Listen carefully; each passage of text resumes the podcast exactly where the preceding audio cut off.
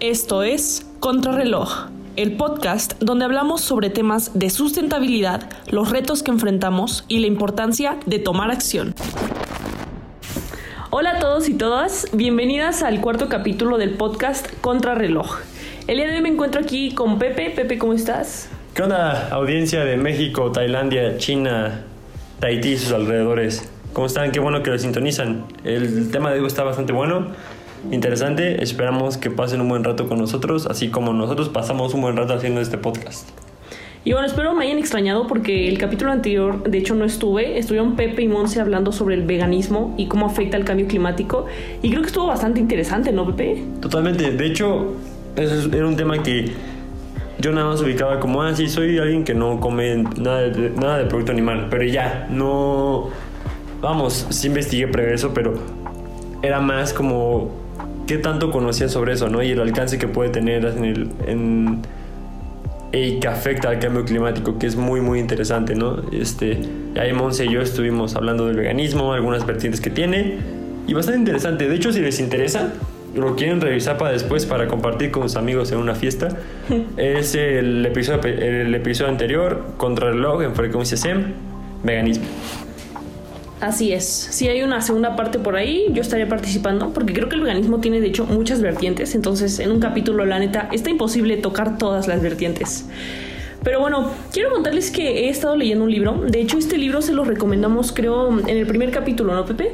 Sí, en varios, ha estado citado muchas veces. Sí, porque realmente es muy bueno. El, el libro se titula Cómo evitar un desastre climático y fue escrito por Bill Gates. Y de verdad, de verdad, está muy, muy bueno porque siento que Bill Gates tiene una visión muy general, como que ha compartido momentos con personas muy metidas en esta lucha contra el cambio climático. Entonces, en este libro básicamente Bill Gates relata qué tenemos que hacer, así lo pone como, como instrucciones para preparar hotcakes, así, qué tenemos que hacer para llegar a las cero emisiones en 2050. Sí, o sea, un, un paso a paso. Exacto, un paso a paso. Y va como desglosando, ¿no? Cuáles son las actividades que más emisiones provocan, cuáles son las alternativas que tenemos que hacer, etcétera, etcétera. De verdad está muy bueno.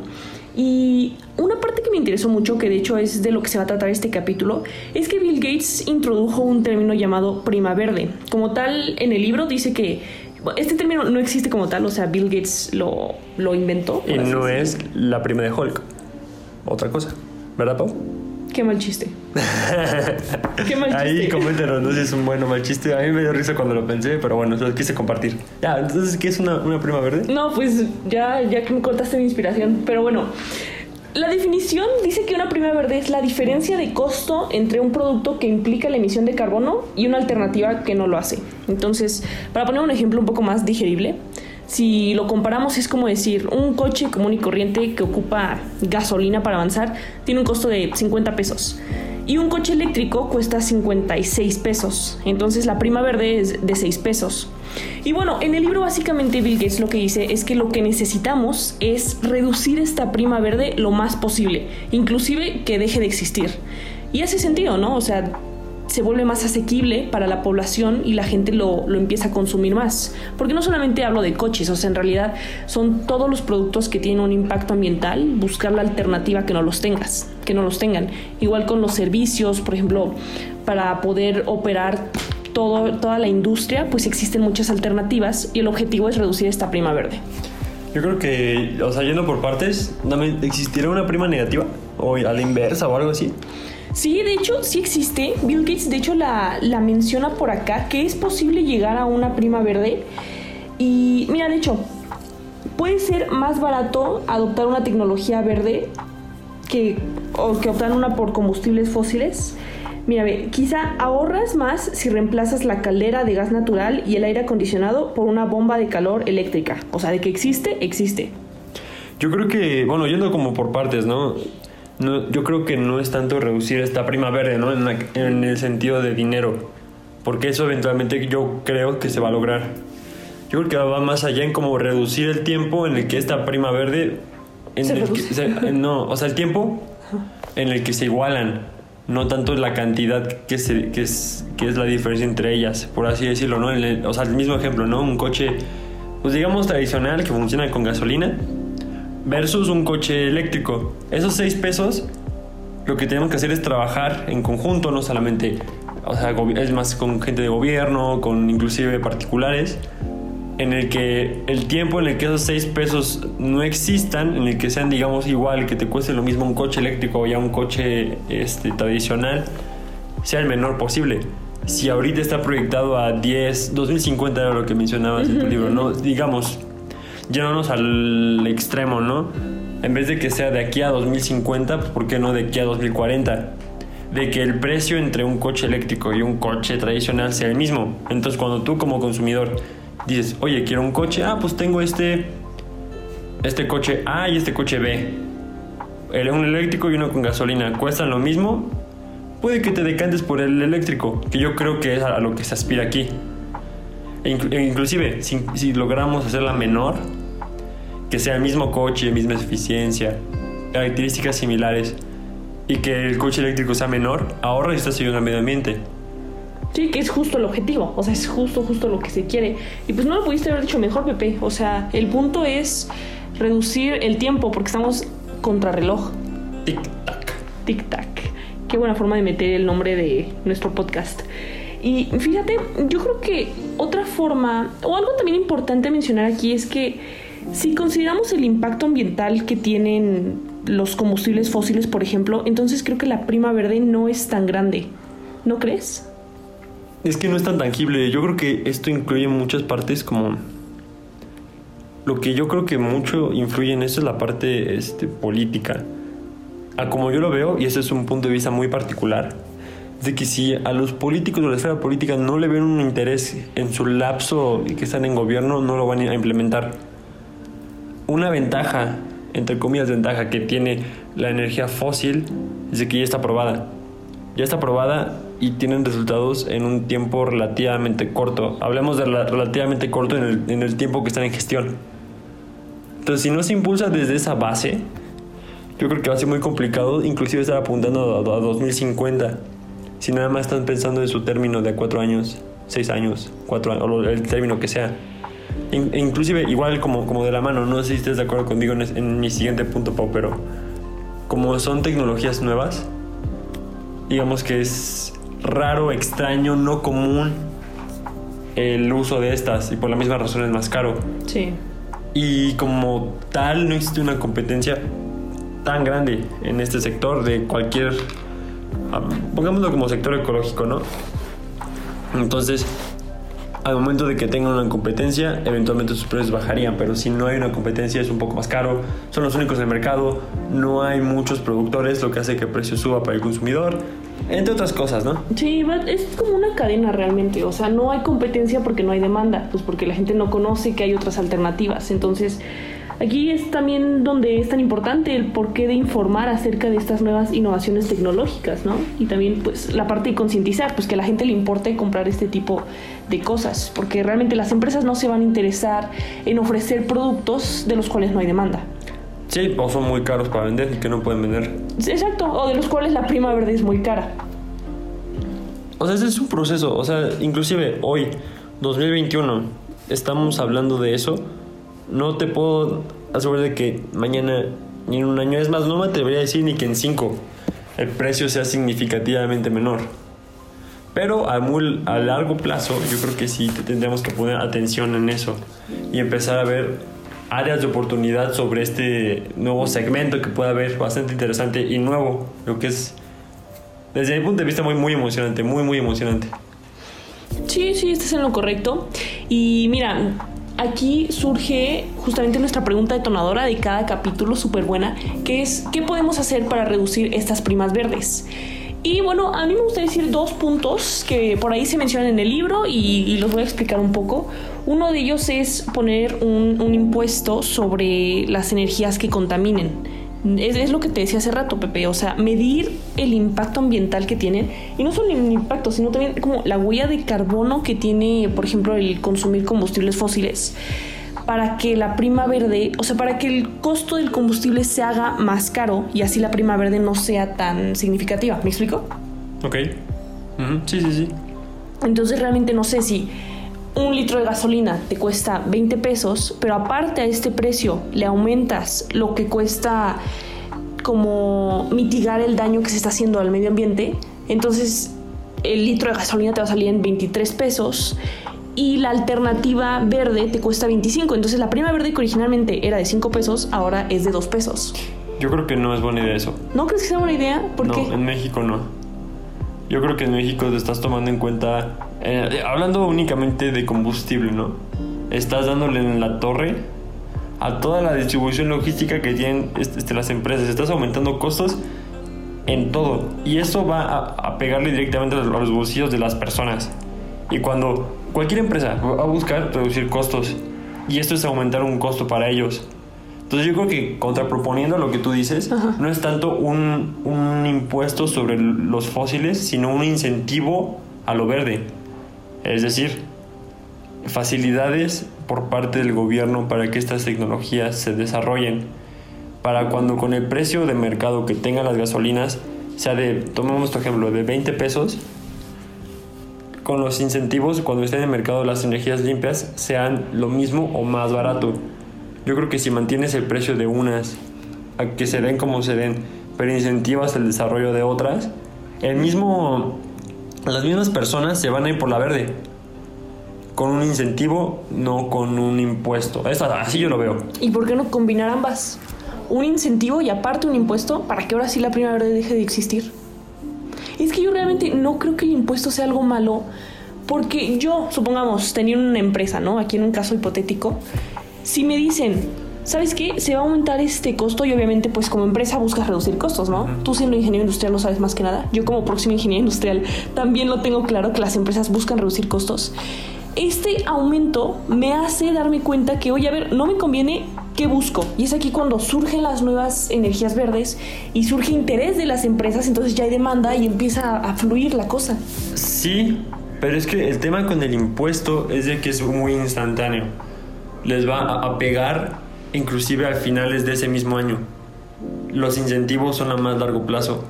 Entonces yo creo que si quieres crear una conciencia y cierta aceptación por parte de la sociedad, ¿no? De las de, energías verdes, no puedes empezar con un castigo, al menos yo lo veo así. Yo creo que es mucho más viable e inclusive ayudaría a generar nuevos empleos en el país el dar incentivos para las y dar incentivos y pillar la innovación sobre estas tecnologías. Si dejas un campo fértil para que todo esto se desarrolle, puedes tener oportunidades competitivas muy buenas que naturalmente van a desbancar los precios del, del, combustible fósil contra estos. Digo, tomando este ejemplo otra vez del, del combustible, eso haría que todos los precios suban. Todo va a subir, porque si el combustible es más caro, quiere decir sí. que los productores tienen que subir más sus precios para seguir manteniendo sus ganancias. Entonces, y, resulta en crisis, ¿no? La población. Exacto, sí. ajá, va a ser un relajo. Inclusive, en México, para nuestros locutores, escucho, no, nuestra audiencia de diferentes audiencia, países, sí. hay algo en México que se conoce como los gasolinazos, que son, como puede decir su nombre, ¿no? Aumentos en la gasolina. En el costo de la gasolina. En el costo de la gasolina. Entonces, esto hace que todo suba, porque si yo como si yo vendo manzanas y me cuesta 10 pesos llevar mis manzanas, tomando en cuenta lo que me gasto en combustible y luego tengo que sumarle que subieron 3 pesos más el litro de gasolina, tengo que vender mis manzanas más caro. Entonces un impuesto para mí no es la, la solución. Una, una, solución para mí, si queremos plantear esto bien, sería un, un incentivo de reducción de impuestos para las empresas que desarrollen energías limpias o que medios para poder hacer esto más barato, que eventualmente va a ser un mercado competitivo que va a hacer que, esto, que estos sean baratos. Ok, entiendo tu punto y creo que es bueno. Sí, sí tienes un muy buen punto ahí, la verdad. Pero algo que yo estaba pensando también con este impuesto es que estaría bien que este impuesto se vaya a algún fondo que controle, no sé, una ONG o que realmente no esté tanto en el sector público, sino que lo pueda controlar una ONG para ayudar a mitigar el el daño que se ha hecho, ¿sabes? O sea, que ese dinero sea ocupado para luchar contra el cambio climático, para empezar a buscar y abaratar diferentes alternativas. Ok, ¿y por qué no al revés? Primero incentivo y luego impuestos. Pues no sé, como que yo creo que sin esa la fuerza la gente no entiende. O sea, la gente hablando en general, pero creo que llevamos mucho tiempo tratando de hacerlo a la buena. Ay, sí, incentivos, incentivos. Y no sé, creo que ya necesitamos despertar y si no es a la fuerza con un impuesto, que pues un impuesto es obligatorio, yo creo que es más difícil, ¿sabes? Sí, también tienes un punto. A ver, audiencia, ¿qué primero? ¿Incentivos o impuestos? O al mismo tiempo. impuestos, incentivos. O al mismo O tiempo. al mismo tiempo. Son tres escenarios bastante, digamos, diferentes. Yo soy más partidario de primero incentivos, luego impuestos. Pau, primero impuestos, luego incentivos. No, yo los, los dos Ah, al mismo tiempo. Al mismo tiempo, Sí. al mismo tiempo, ok. sí, sí, sí. Ah, pues podría ser más interesante, ¿no? Chance los dos. Posiblemente sí se hace un buen punto medio para ver si audiencia hay en México y en el mundo. Pues sí, vamos a poner la pregunta por Instagram. Ahí métanse en las historias y pongan ustedes por qué votan y su por qué. De hecho, es una buena. Si hay segunda parte de esta plática que está buena, nos gustaría debatir un poco más las respuestas que se dieron. Pero, pues sí, e- esas son las dos opciones que se tienen. Este, bueno, recuerden, nos, eh, nos pueden encontrar en Instagram como arroba contrarreloj sem, Guión bajo Sem. guion bajo sem, este, con nuestros múltiples seguidores. Eh, este capítulo en Spotify, en Frecuencia SEM, aquí en nuestro pequeño canal publicitario. Aprovecho. Pepe, para Ah, sí. sacar la publicidad. Y también a mí, a mí no me sigan. Bueno, si quieren, los dejo a su criterio. No, ni siquiera tiene tu usuario. Pero bueno, a continuación hablaremos sobre lo que la gente piensa que se puede hacer para reducir esta prima verde. Quédense aquí después de este pequeño corte. Contrarreloj. No hay tiempo que perder. Ahorita que mencionabas lo de redes sociales, estaba revisando nuestro Instagram en la historia que publicamos pues previo a este, a este capítulo. Y mucha gente dice que primero no entiende, o sea, que no entiende mucho qué es la, la prima verde. Y es entendible, porque es un término que está en el libro. O sea, realmente, si lo buscas en Google como prima verde, te aparece, como decía Pepe, Hulk. Te aparece Hulk, la prima de Hulk. De hecho, o sea, ¿cómo está el término en inglés? No sé, es que este libro fue escrito en inglés realmente. Yo lo compré en español porque no encontré la versión en inglés. Pero chance la traducción lo hizo más difícil. Porque es difícil, o sea, en realidad en Google buscas prima verde y no. Hasta en YouTube lo intenté buscar y aparecen cosas raras de cocina. De hecho, este, si lo buscas en Google, como dato curioso, si buscas prima verde te lo traduce como green cousin. Entonces, me decían que lo primero que me decían era como, o sea, que se entienda o poner una manera más digerible, cosa que intentamos en este podcast. Si no, díganos y estamos abiertos a la retroalimentación de poner este término como claro, con peras y manzanas, ¿no? Como decían, algo sencillo, digerible, algo que puedes explicar a un niño de tres años, ¿no? Entonces, ese primer paso, ¿no? Como, ¿qué es una prima verde? Tenerlo claro. Y al final del día todo se trata de dinero, ¿no? Entonces cualquier empresa o organización que le digas, oye, esto es más barato, es las tres Bs de los negocios, que es bueno, bonito y barato. Muestras eso y tienes un buen, un buen parteaguas para cualquier proyecto. Sí, es cierto. Oye, de hecho, ahorita eh, que estamos diciendo lo que la gente nos contó y así, eh, yo hablé con una persona que es un poco más especializada en el tema del sector energético aquí en México y me mencionó que de hecho sí existe una ley que se llama Ley de Equilibrio Ecológico e Impacto Ambiental, que es justamente una de las de algunas leyes que existen que trata de de alguna forma luchar contra el cambio climático y en esta ley, bueno, las empresas deben de rendir cuentas, ¿no? O sea, si van a hacer cualquier tipo de construcción, lo que sea, que, que tenga un impacto ambiental, por ejemplo, talar árboles o, u otra cosa, por medio de esta ley ellos deben de, de compensar el daño hecho. Entonces, como tal, Pepe, o sea, puede que no sea un impuesto así de impuesto por usar eh, combustibles fósiles, pero pues ya es algo que está obligando a las empresas a tener conciencia ecológica, lo cual me parece muy bueno. Ok, sí, sí, sí, sí. Los forzas, decir, Sí, ¿cómo claro. encuentro algo más barato? Digo, otra vez este debate, ¿no?